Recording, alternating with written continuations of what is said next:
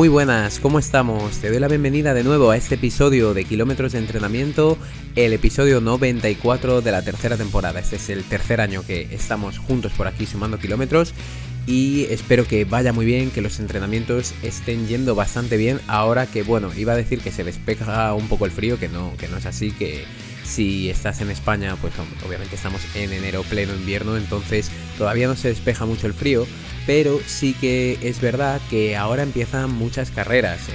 Tenemos, por ejemplo, esta misma semana la media maratón de Getafe en Madrid, esta semana pasada hemos tenido la media maratón de Santa Pola, tenemos también por delante la media maratón de Sevilla, ya incluso avistamos la maratón de Sevilla, o sea que pronto, cuando no nos demos cuenta, básicamente vamos a estar ya dentro de marzo, dentro de abril, donde se llenan los principales maratones y medias maratones de asfalto.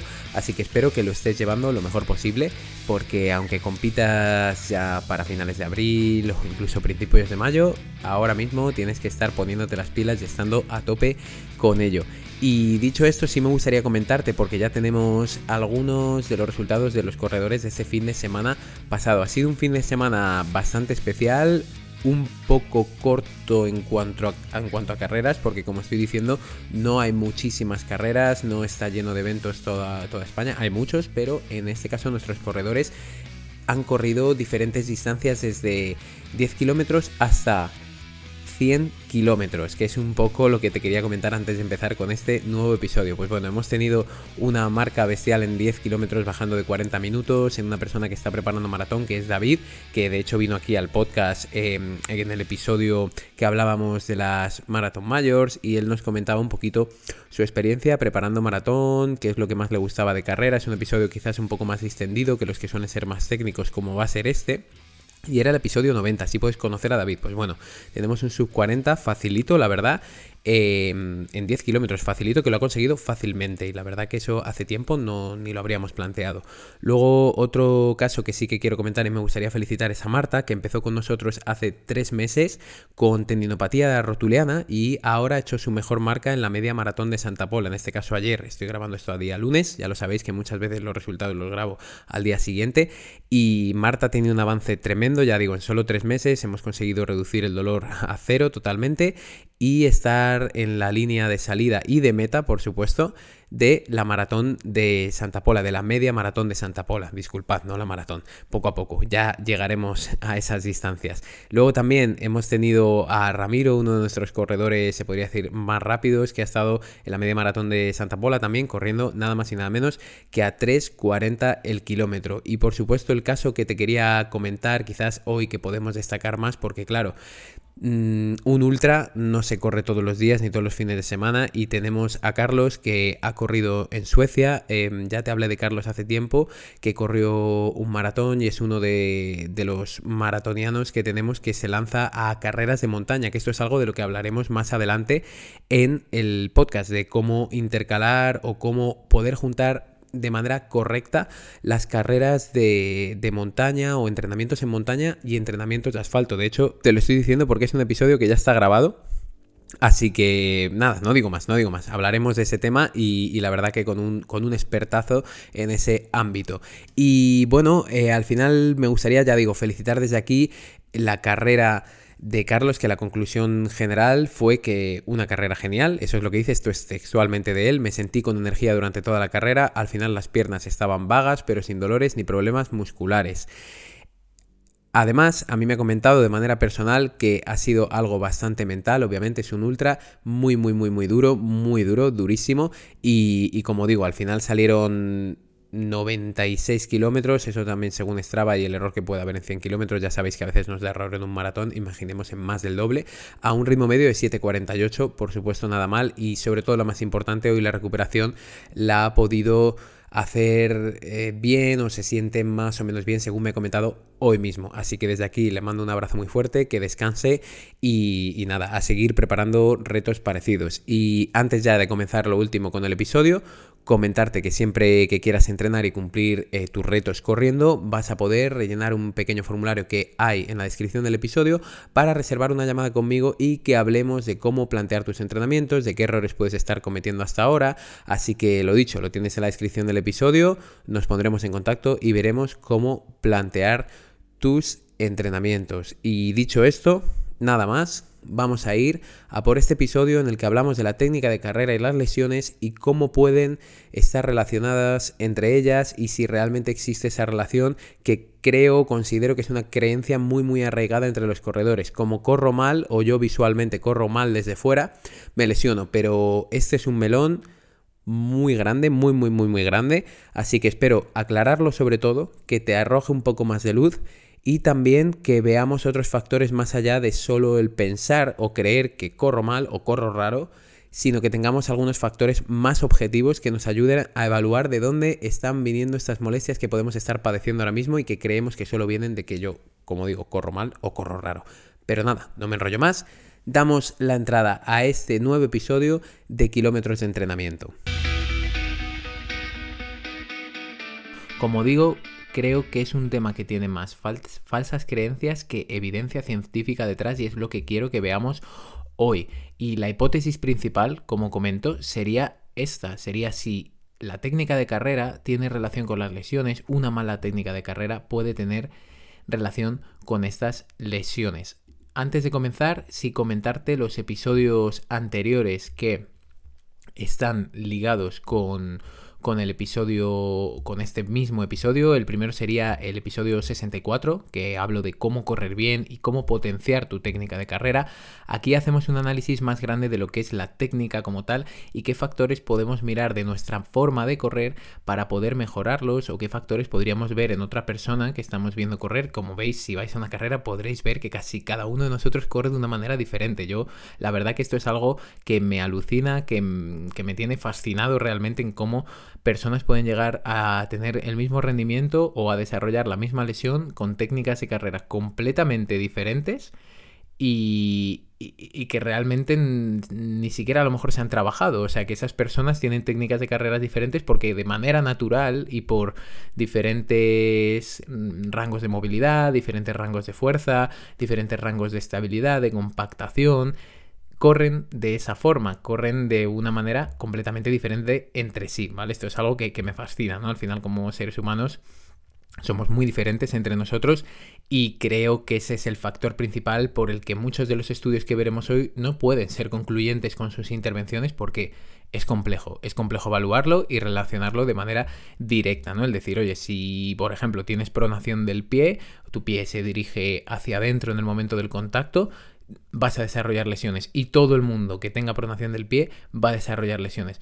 Es muy complejo decir esto y afirmar esto al 100% y de hecho cada vez lo vamos viendo más y por ejemplo nosotros con los deportistas con los que trabajamos cuando tienen lesiones o cuando quieren mejorar incluso un factor de técnica a nivel de rendimiento hay que cogerlos con pinzas y hay que explicarles todo esto que te voy a explicar aquí en el episodio y alguna cosa más seguramente que nos toca explicar a nuestros deportistas porque al final estás trabajando uno a, uno a uno con ellos, los conoces y por lo tanto siempre tienes algo más de información que a lo mejor lo que puedo decir aquí que es un poco más general, pero creo que te puede aclarar bastante el episodio de hoy. Como digo, si quieres más algo más técnico más relacionado con cuál es una técnica idónea, muy entrecomillado esto, ¿vale? Lo de técnica idónea, pero el episodio 64 te puede servir. Y eh, te hablaba de las fases de carrera en ese episodio. Y también en el episodio 34, que puede que lo recuerdes también, que hice una entrevista a Carlos Cordente, el profesor de la universidad, que fue una de las personas que ya sabes que he comentado que más me ayudó, sobre todo en el último año de universidad y habla de factores técnicos. Ese episodio lo llamamos Cómo ser un corredor de éxito. Creo que el título puede ser un poco sensacionalista, pero a veces tenemos que, ser así para que el episodio pues tenga más o menos tirón. Esto aquí soy totalmente sincero con ello. Y nada, dicho esto, como digo, el 64 y el 34 y ahora este es el 94, así que muy fácil, muy fácil. No sé si hay algo ahí los que os guste el tema de numerología y tal. Yo no soy demasiado fan, pero a lo mejor estáis viendo ciertas relaciones porque en el episodio anterior también con David lo comentaba, ¿no? Que coincidían muchos números y en este caso tenemos el 34 el 64 y el 94 y cada 30 episodios. Bueno, me está dando miedo ahora que lo estoy analizando y no lo había pensado así. Así que dicho esto, vamos a pasar a ver qué factores influyen en tu técnica de carrera. Como comentaba, esto más importante en el episodio 64, pero sí que quiero hacer una pequeña introducción en qué factores son los que tenemos que fijarnos en tu técnica de carrera para que lo tengas en cuenta. Son ciertos parámetros para que te puedas acercar o podamos pensar qué sería lo ideal. Pues aquí tenemos, si partimos de la base del núcleo, ¿no? Sería la zancada.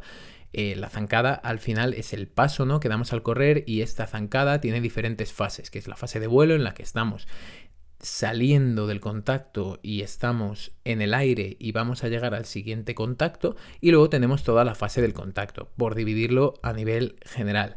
Y aquí mi pregunta, antes de, de, que no quiero entrar en mayores definiciones de la técnica de carrera, porque de nuevo podrías escucharlo en el episodio 64, la pregunta es, ¿existe una técnica de carrera perfecta? ¿Existe una técnica de carrera idónea? ¿Una técnica de carrera única para todo el mundo a la que todos deberíamos acercarnos?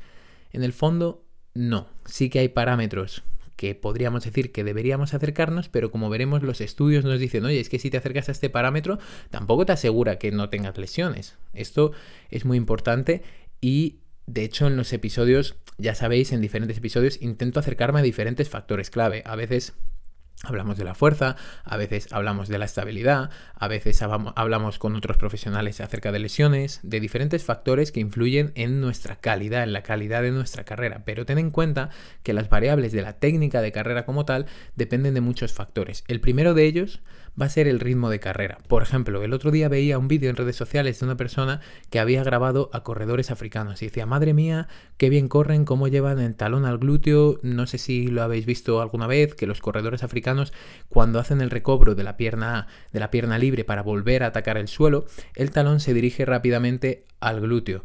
Claro, decíamos, bueno, qué bien lo hacen, yo no lo hago así, claro, bueno, a ver, es que amigo mío o amiga mía, lo primero que tienes que tener en cuenta es que esa persona a lo mejor está corriendo a 2.50 al kilómetro y tú estás corriendo a 5.30. O sea, que es que si tuvieras que llevar el talón al glúteo te caerías. Si, o, no sé lo que tendrías que hacer para que realmente pudieras llevar el talón al glúteo. Así que el ritmo de carrera, o la técnica, mejor dicho, la técnica de carrera es muy dependiente del ritmo. Este es un factor importante. También Diferentes estudios hablan de que a mayor nivel de fatiga existen mayores alteraciones a nivel biomecánico, nivel del movimiento que representa nuestra, nuestra técnica o del movimiento que nosotros estamos viendo. A mayor fatiga, ese movimiento cambia más, hay menor estabilidad, hay mayores picos, por ejemplo, de aducción de rodilla, la rodilla se dirige más hacia adentro, hay mayor caída de la línea de las caderas. Si trazáramos una línea ahí, veríamos como la línea de caderas cae más. Entonces, el nivel de fatiga es muy importante, no vas a correr igual en el kilómetro 38 que en el kilómetro 3. Y esto a veces tampoco lo tenemos en cuenta. Por ejemplo, otro ejemplo de la fatiga, de cómo influye la compactación a nivel escapular de los hombros, se ven más caídos, los corredores en cadera van más sentados. O sea, si hicieras un dibujo de ese corredor al principio, para desde imaginemos de una visión de perfil, le hacemos un dibujo, veríamos que va bastante erguido en el kilómetro 3 y en el kilómetro 38 ya la sensación es de que el corredor está sentado y sigue corriendo y no tiene lesiones y sigue avanzando y a lo mejor acaba el maratón en esa posición, descansa y aquí no ha ocurrido nada. Entonces el nivel de fatiga también influye mucho en la técnica de carrera. Luego, como no, la experiencia de la persona, tanto entrenando la propia técnica y aprendiéndola como corriendo en general. La técnica de carrera y la experiencia es muy importante. Este factor realmente es determinante y se resumiría yo creo fácilmente con la frase hecha que se dice Roma no se hizo en un día, ¿no? Este es el mismo caso, no podemos pretender cambiar nuestra técnica de la noche a la mañana. Todos estos factores a nivel técnico tardan bastante tiempo y además, a no ser que seas un niño, es difícil asimilar grandes cambios a nivel técnico. Eso pasa igual, ¿no? Que se dice, es que los niños eh, son como esponjas. Creo que a nivel, aquí me voy a meter en un berenjenal tremendo, pero vamos a por ello.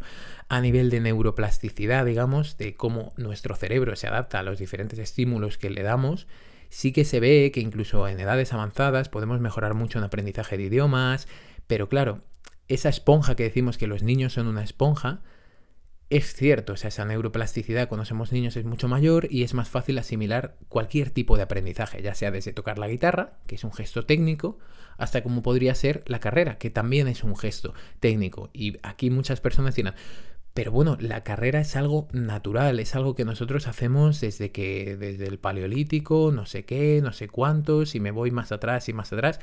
Sí, 100%, estoy de acuerdo contigo, pero igualmente es un gesto que requiere técnica, igualmente es un, un, gesto que requiere un perfeccionamiento, sobre todo en la época actual donde muchos corredores populares, por ejemplo, empiezan a correr con 40 años y en un año quieren hacer un maratón. Por supuesto, va a requerir un perfeccionamiento, ya no solo técnico, sino a nivel general, un, aumento de la fuerza y de muchos más factores, un retraso, ¿no? la búsqueda de ese retraso de la fatiga, la búsqueda de esa adaptación cardiorrespiratoria en diferentes ámbitos para esta persona, en este ejemplo, de quiero correr una maratón en un año y tengo 40 años y empecé a correr eso hace un año. Entonces, es diferente en este caso, pero sí que como digo, la experiencia es muy importante. Estos factores se tardan tiempo, requieren su tiempo en asimilarlos, al igual que si hacemos trabajo de fuerza, también va a requerir un tiempo para que se den esas adaptaciones. Por eso, una de las estrategias que mejores resultados dan en personas que no han entrenado nunca la carrera y quieren comenzar o incluso comenzaron hace años, pero quieren pulir algunos puntos, en el fondo es el entrenamiento de fuerza. Muchas veces no valdrá cualquier entrenamiento de fuerza. Este es otro de los grandes errores, pensar que como el entrenamiento de fuerza me ayudará para correr, cualquier tipo de entrenamiento me vale. Hay muchos ejemplos de entrenamientos de fuerza más analíticos que dan buenos resultados para según qué problemas o déficits de fuerza que esté afectando a esta persona o negativamente a la carrera, ya sea a nivel técnico, a nivel de lesiones de esta persona. Pero algunos de los ejemplos que hemos ido comentando a lo largo del podcast y que al fin y al cabo son entrenamientos más analíticos, si tuviera que poner los puntos clave en corredores en este sentido, sería el entrenamiento para glúteo, sobre todo glúteo medio, donde vemos más evidencia y hoy la, hablaremos de esta evidencia de cómo el trabajo de glúteo medio parece que sí nos puede ayudar a prevenir cierto tipo de lesiones. El fortalecimiento del vasto interno del cuádriceps normalmente es bastante útil para la reducción de las condropatías en rodilla, el entrenamiento del pie, muy muy olvidado, el entrenamiento pliométrico, también hablaremos más adelante, no es analítico como tal, pero el trabajo del salto desde la recepción hasta el impulso da muy buenos resultados a nivel técnico que va estos estos factores técnicos o donde influye el entrenamiento pliométrico va a tener relación directa con el rendimiento y también con las lesiones. Y por estos y otros muchos ejemplos no debería valerte cualquier tipo de entrenamiento de fuerza si quieres avanzar de alguna manera en la carrera. Ya no te digo mejorar el tiempo de maratón en media hora, ¿no? Avanzar en general y poder correr durante muchos años. No vale cualquier tipo de entrenamiento. Esto es algo que, por ejemplo, nosotros trabajamos mucho con nuestros deportistas, que no es, a lo mejor venían haciendo un entrenamiento de tipo CrossFit y les ha valido hasta un punto, pero llega un momento en el que ya no les vale porque ahora quieren hacer un maratón, han tenido lesiones y necesitan algo más específico. Pues se empieza a trabajar con esta especificidad.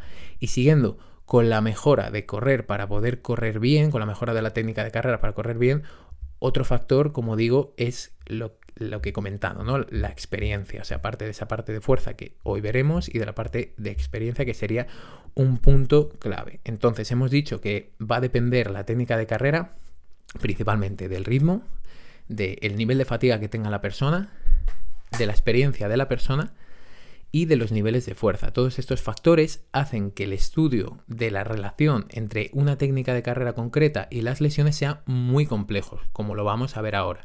Pero vamos a pasar al siguiente apartado.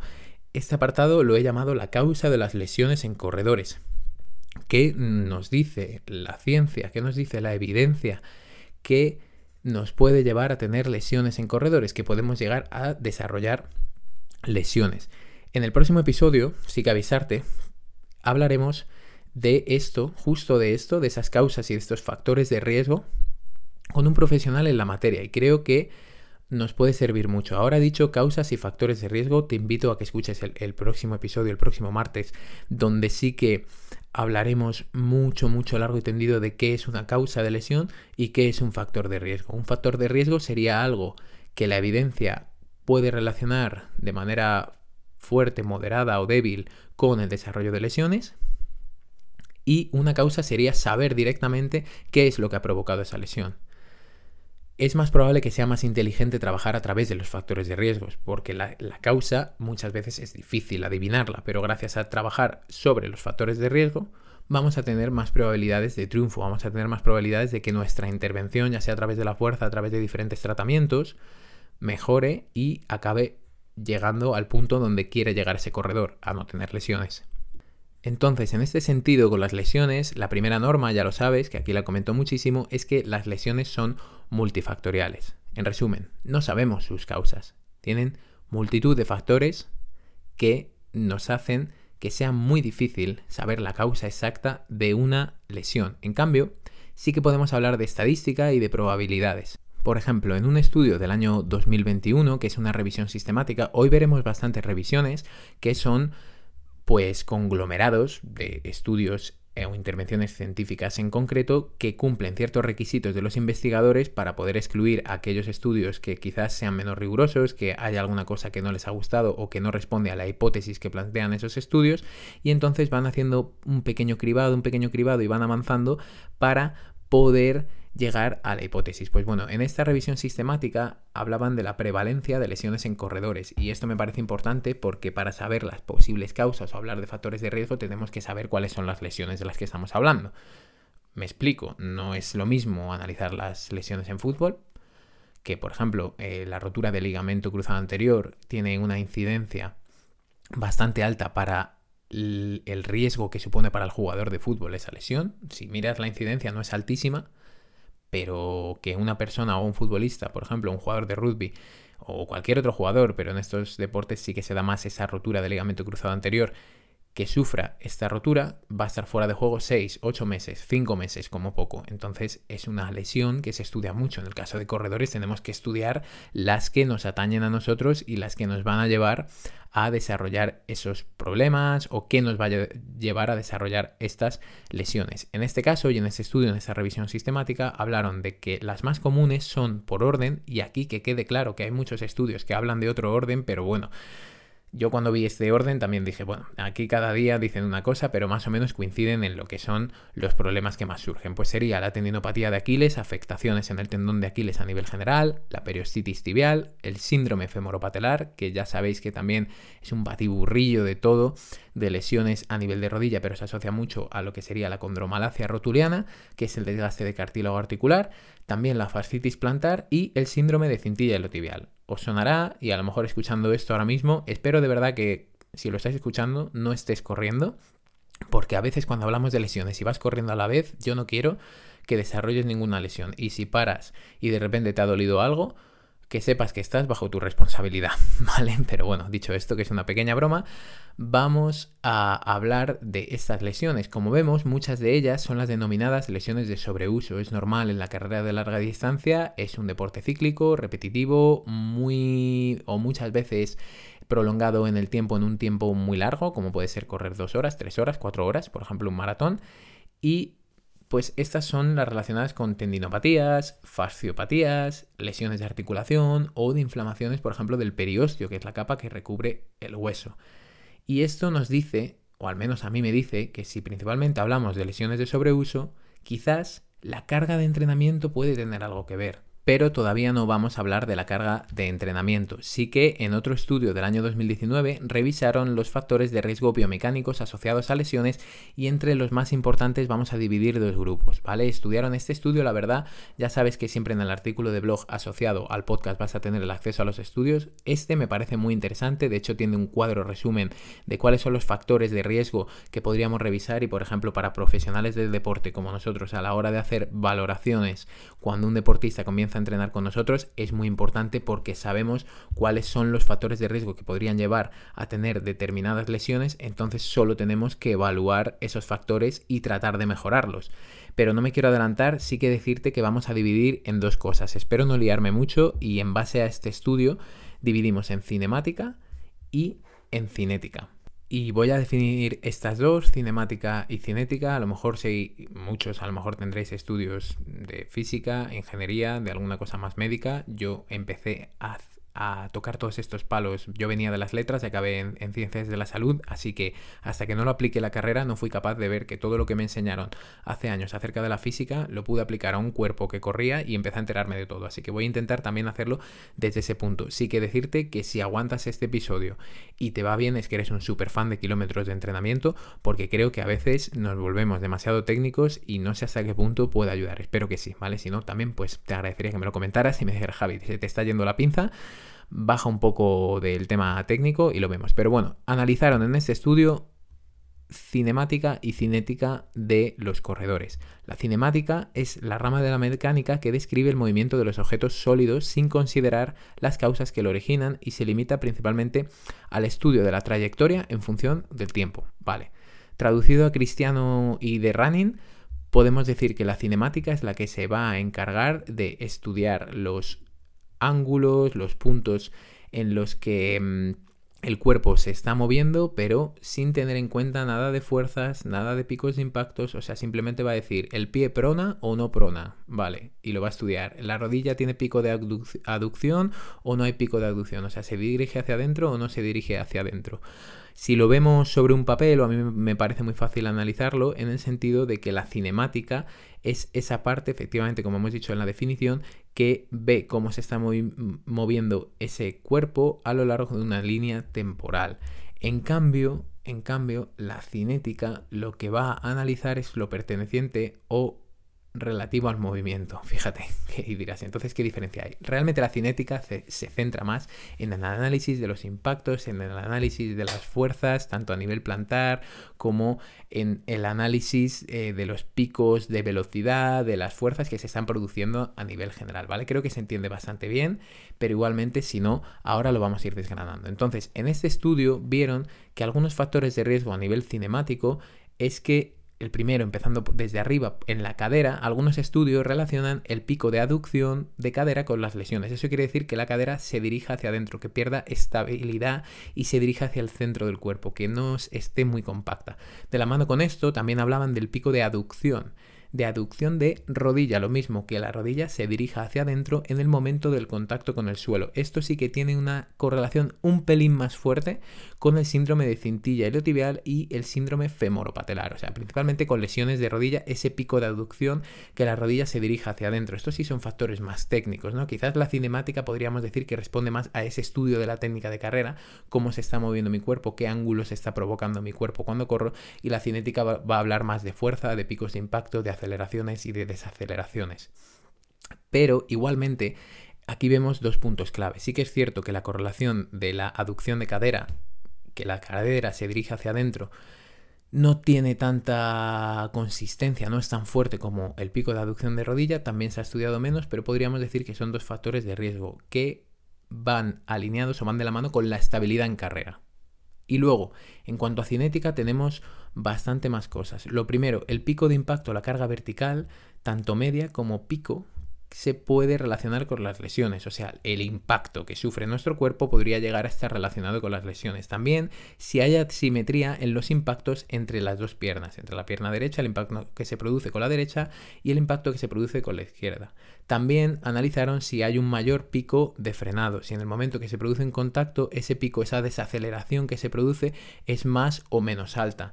Por otro lado, analizaron el pico y la velocidad de eversión, que la eversión ya sabemos que está más relacionada con la pronación. La eversión es ese movimiento del tobillo hacia afuera, pero que si nosotros lo vemos decimos, oye, es que el pie se va hacia adentro, no es que el tobillo en el fondo se está yendo hacia afuera. Eso es la eversión. Así como la falta de movilidad en eversión de tobillo, con esto se relacionó, ¿vale? El pico de, y la velocidad de la eversión y la falta de movilidad en este movimiento con el desarrollo de tendinopatías aquíleas.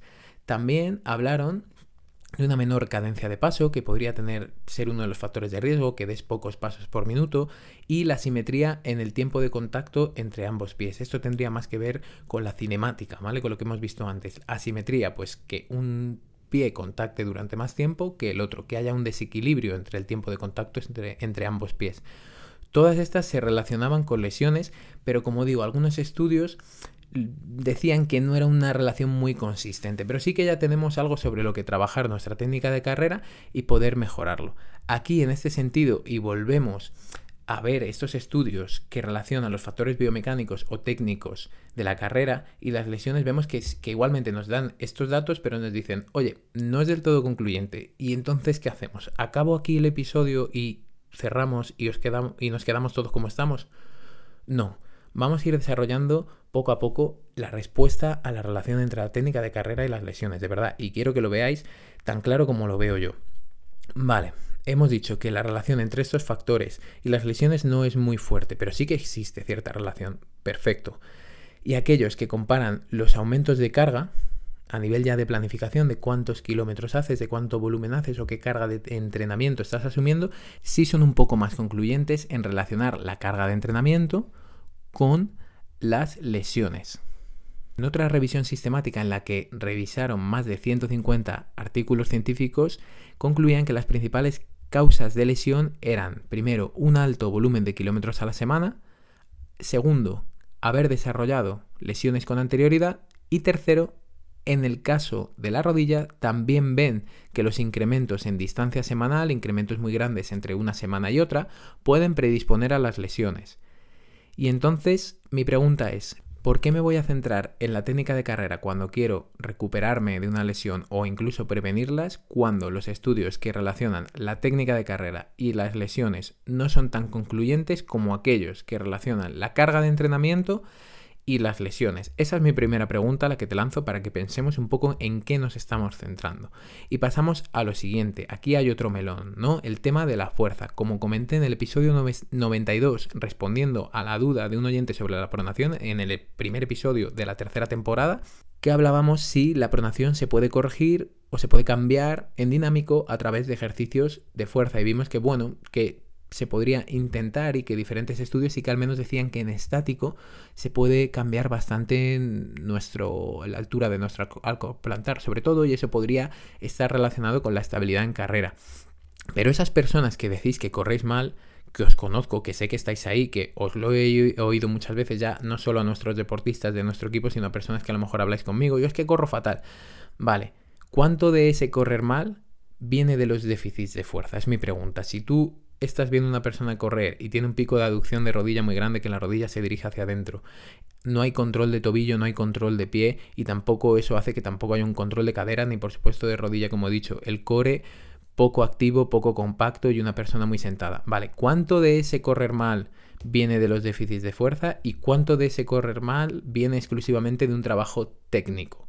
Y en ese sentido quiero nombrar y comentar las deficiencias técnicas con las que yo trabajo que dependen más de los niveles de fuerza que de una depuración técnica en sí, o sea, con las personas que empiezan con nosotros, que son corredores populares muchas veces que quieren mejorar su rendimiento, vemos que no es tanto un trabajo de técnica, sino que analizando estos factores de riesgo que hemos comentado, probablemente les acabamos ayudando mucho más por la parte de fuerza que por la parte técnica. Que luego no quiere decir que no haya un trabajo más técnico y de depuración técnica y un trabajo un poco más fino, más enfocado a la carrera, pero normalmente si una persona no tiene unos buenos rangos de fuerza, tampoco se debería preguntar demasiado cosas a nivel de técnica de carrera. Por ejemplo, vuelvo a comentar otro estudio, un estudio diferente, una revisión sistemática en la que se relacionaban la fuerza en abductores de cadera, principalmente el glúteo medio, y el desarrollo de lesiones. Aunque es muy difícil sacar conclusiones claras por la dificultad de los estudios, sí que tenían una buena correlación con el síndrome de cintilla iliotibial, pero no demasiada, con lesiones como síndrome femoropatelar, como periositis tibial o fractura por estrés en tibia e incluso la tendinopatía de Aquiles. Pero sí que se veía que glúteos más débil podían tener mayor relación con el desarrollo de síndrome de cintilla iliotibial. Sobre todo, la verdad que los estudios son muy insistentes, en este caso en concreto en mujeres. La verdad, esto sí que me ha, sorprendido también. Y en otro estudio de este mismo año, del año que he comentado de la revisión sistemática que estoy diciendo ahora mismo, que hablamos del año 2017, solo se centraron en revisar si había estudios que relacionaban la fuerza en abductores, normalmente en glúteo, y el síndrome de cintilla iliotibial. Y volvieron de nuevo a encontrar cierta relación. Así que en este caso volvemos a encontrar relación. Vemos que en la fuerza en abductores de cadera, ABD, ¿vale? Abductores, es que es importante porque si no, no se entiende bien, no aductores, sino abductores de cadera. Y el síndrome de cintilla iliotibial es fuerte. Nos vuelve a decir que, oye, que a lo mejor si es un problema de fuerza, podemos trabajar la fuerza. Digo yo, ¿vale? Volvieron a encontrar esa relación. Y en ese sentido, para mí también es muy, muy importante hablar del entrenamiento excéntrico. El entrenamiento excéntrico de fuerza es uno de los principales o de los que más evidencia tiene en la recuperación de las lesiones tendinosas y de fasciopatías, por ejemplo. ¿Por qué? Porque el entrenamiento excéntrico va a hacer que el tejido se adapte mejor a la carga. Poco a poco se vuelva más resistente a cargas futuras también te ayude a mejorar la movilidad. Incluso haciendo un trabajo de fuerza mejoras la movilidad de la zona trabajada. También ayuda a aumentar el flujo sanguíneo con lo que eso significa a nivel de recuperación y con todos los nutrientes que llegan a través de la sangre para ayudarnos a recuperar. Entonces, es cierto que es importante también tener en cuenta y ser bastante críticos con el hecho de si no estamos equivocándonos de foco cuando solo vemos intervenciones a raíz de la técnica de carrera. Pero, por último, sí que me gustaría tirar una lanza a favor de los entrenamientos enfocados en mejorar las variables técnicas, dado que en otro estudio bastante reciente en el que revisaron muchos artículos en los que se busca hacer un reentrenamiento, en el inglés lo llaman retraining, como reentrenar a la persona, ¿no? Como reeducarle en el entrenamiento. Las intervenciones de reentrenamiento van desde modificar la cadencia de paso, que ya sabéis que en este caso normalmente se tiende a aumentar un poco los pasos por minuto que está dando ese corredor, también iban a reducir el pico de impacto de, forma directa, intentando tener em, feedback en directo del impacto que estaba produciendo la persona. Eso también es bastante fácil de reducir cuando se hace una intervención en cadencia de paso. Cuando se aumentan los pasos por minuto, los pasitos suelen volverse más cortos y entonces es verdad que los picos de impacto se ve que se reducen, que se pueden llegar a reducir. Y aquí sí que estaríamos hablando de un factor de riesgo que hemos comentado antes, o sea que tendría sentido poder hacer ese tipo de intervenciones y también reducir el pico de impacto hasta tratar de tener también un pico de versión menor en la pisada, justo que la pronación, digamos, sea menor en la pisada. Y sí que concluyeron que en dos de los estudios analizados pudieron ver una reducción de las lesiones en un año gracias a un reentrenamiento, ¿vale? Un reentrenamiento sobre todo enfocado en la técnica. Y ahora sé que a lo mejor se te ha activado tu atención, pero tengo una mala noticia. Este estudio es muy, muy, muy reciente. He escrito un correo, una solicitud para poder echarle un ojo al estudio, bueno, a los autores, porque la verdad que, bueno, los estudios científicos, si los habéis mirado alguna vez, a nivel de acceso, pues en este caso serían 300 euros y la verdad que no estoy dispuesto a pagar 300 euros para revisar un único estudio. Entiendo todo el trabajo que, que hay detrás y todo, y si algún investigador me está escuchando, lo entiendo totalmente pero mm, me parece que, es demasiado, ¿vale? Yo ahora mismo para el podcast no lo voy a hacer, pero he pedido, he solicitado el acceso a este estudio. Por lo tanto, dicho esto, sí me parece importante que eh, podáis pues escuchar las conclusiones acerca de este estudio más adelante, me lo voy a apuntar, espero que los autores me dejen acceder a este estudio y, comentaré las conclusiones, pero sí que me parecería muy interesante, pero como digo es muy reciente y tampoco está de acceso libre ahora mismo, pero lo tendré ahí en cuenta y como digo, dos de los estudios de los que analizaron vieron que esas intervenciones pudieron observar que al hacer un reentrenamiento de las características técnicas a nivel de carrera, había una reducción de las lesiones en el plazo de un año. Y dicho esto, sí que me gustaría finalizar con algunas conclusiones que pueden ser útiles para mejorar tu técnica de carrera y sobre todo intentar reducir las lesiones, ¿vale? Porque mi pregunta también es, aquí te, vuelvo, te lanzo hoy un montón de preguntas y te vas a estar volviendo loco, pero si no te lesionas y tu técnica de carrera desde fuera es un poco fea, pero llevas corriendo 15 años y nunca has tenido una lesión y has hecho todo lo que has querido corriendo, ¿qué hacemos? Es una buena pregunta, la verdad. Al menos para a mí me lo parece. Y entiendo que si estás aquí, este tipo de cuestiones también te hacen pensar bastante. Y sí que a nivel de conclusiones, a nivel de técnica de carrera y lesiones, sí me gustaría comentarte que para mí las principales serían acerca de la carga de entrenamiento y la fuerza. Desde estos dos puntos es desde donde, al menos a día de hoy, nos dicen los estudios científicos y las intervenciones, y ya también por parar de hablar de estudios científicos, también nuestra experiencia trabajando con corredores, por ejemplo, también que es muy importante, porque a lo mejor tú estás solo ante el peligro y estás entrenando tú solo, tú sola, pero yo llevo muchas personas diariamente, semanalmente, mensualmente y en el equipo llevamos varias personas, varios corredores y entonces vemos que, bueno, que vale, que efectivamente la técnica de carrera puede ser algo importante a trabajar y nosotros la evaluamos cuando una persona empieza con nosotros, siempre le hacemos una valoración a nivel técnico, pero vemos que desde la carga de entrenamiento y de la fuerza es desde donde se van a poder solucionar más lesiones. Así que asumiendo que el trabajo de fuerza no es solo con pesas o con cargas, que eso también es importante, se puede hacer trabajo de fuerza a través del entrenamiento pliométrico, por ejemplo, de trabajos específicos de carrera también con las cuestas, de trabajos muy analíticos con gomas para mejorar estos factores de riesgo que hemos ido comentando, así que te animaría a que revisaras primero esos dos factores y también esos factores de riesgo más grandes y que más correlación tienen con las lesiones, como pueden ser, que lo hemos ido comentando, que sería el sobrepeso, los cambios bruscos o el exceso de carga de entrenamiento y el haber desarrollado una lesión con anterioridad. A partir de estos tres, que son los más documentados, hablaríamos de la falta de fuerza y ya en todo caso, como digo, entraríamos en esos factores biomecánicos, pero de la mano, ya sabes, con la falta de fuerza, introduciría el control de la carga de entrenamiento y sobre todo evitar cambios bruscos en carga de entrenamiento. Un cambio brusco en carga de entrenamiento no es solo de una semana para otra, podemos hablar de un mes para otro, podemos hablar de una persona que está corriendo 30 kilómetros semanales, de repente se apunta a un maratón y empieza a hacer 40 kilómetros semanales o 50 de media y antes tenía 30 de media y él no se da cuenta, pero poco a poco va acumulando mucha más carga de la que puede tolerar y al final acaban llegando las lesiones, aunque sea tarde, porque muchas de las lesiones tendinosas sobre todo a veces son como de efecto retardado, que lo que haces hoy no te está lesionando directamente, no llegas a casa y te duele, sino que al cabo de dos, tres semanas, cuatro semanas, un mes, dices, ostras, ¿qué ha pasado? Y entonces hay que tirar de historial para ver qué es lo que ha estado ocurriendo. Pero te diría que revisaras esos factores de riesgo principalmente y que seguro que si los revisas bien y vas controlando todas estas partes, puedes mejorar bastante. Así que lo dicho, en este caso también, si quieres que nosotros te ayudemos, siempre tienes el formulario para poder empezar a trabajar con nosotros a través de nuestras asesorías de entrenamiento y que reduzcamos todos estos factores de riesgo al mínimo. Tienes el formulario en la descripción del episodio. Y dicho esto, cerramos este episodio. Espero que te haya servido. Como te he dicho más o menos a mitad del episodio, Creo que si no me he liado mucho, espero, mm, creo que te puede servir bastante, espero que me haya podido aclarar y espero sobre todo que te haya servido. Si es así, ya sabes que puedes dejarnos una pequeña valoración en Spotify, en Evox, que siempre es muy útil, y que lo compartas con corredores que comparten nuestra misma pasión y a las que también esto les puede ayudar. Y sobre todo, si son esos que ellos mismos dicen, oye, es que yo corro muy mal, pues seguro que les sirve aún más, ¿vale? Así que un abrazo muy fuerte y nos vemos y seguimos sumando más kilómetros de entrenamiento.